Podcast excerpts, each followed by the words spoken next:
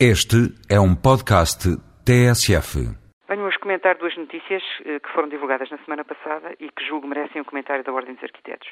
A primeira diz respeito ao facto de o Conselho de Ministros ter alterado um diploma que até aqui decretava a impossibilidade de construção durante um largo período de tempo sobre eh, terrenos onde tivessem ocorrido fogos, áreas ardidas, portanto.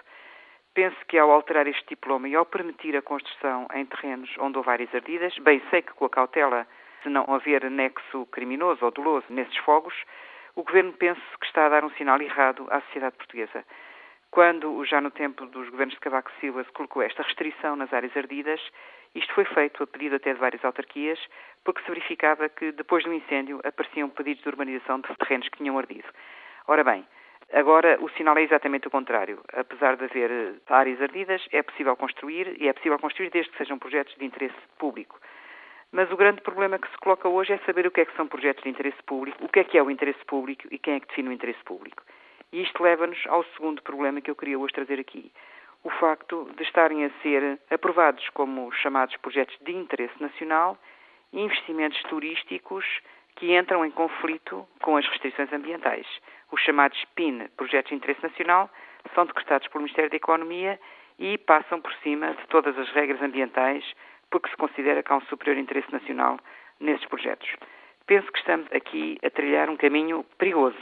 E esse caminho perigoso é fazer com que as restrições ambientais, as cautelas do ordenamento do território, sejam colocadas em segundo plano para dar lugar a investimentos económicos cujo uh, dito interesse nacional nem sequer está sempre demonstrado. Dou apenas um exemplo. Tivemos notícia há bem pouco tempo de um programa que o Governo apresentou de lançamento da imagem do Algarve com um custo de 3 milhões de euros, mudando a palavra Algarve para uma expressão híbrida Algarve, à inglesa com dois L's, e vai gastar nisto, como já disse, 3 milhões de euros, considerando que isto é de interesse público e de interesse nacional. Penso que é um disparate total.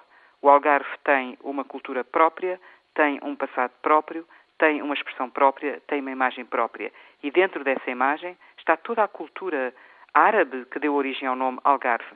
Ao fazer esta miscelânea semi-inglesa para efeitos imediatos de uma campanha de marketing com um preço de 3 milhões de euros, o governo está a dar mais um sinal errado. O sinal de que ignora a nossa cultura, ignora o passado das nossas regiões e, por cima de toda a folha, o que quer é mobilizar investimentos, muitas vezes de interesse nacional discutível, para fazer coisas que efetivamente já estavam feitas, estavam bem feitas e não precisam deste tipo de investimento.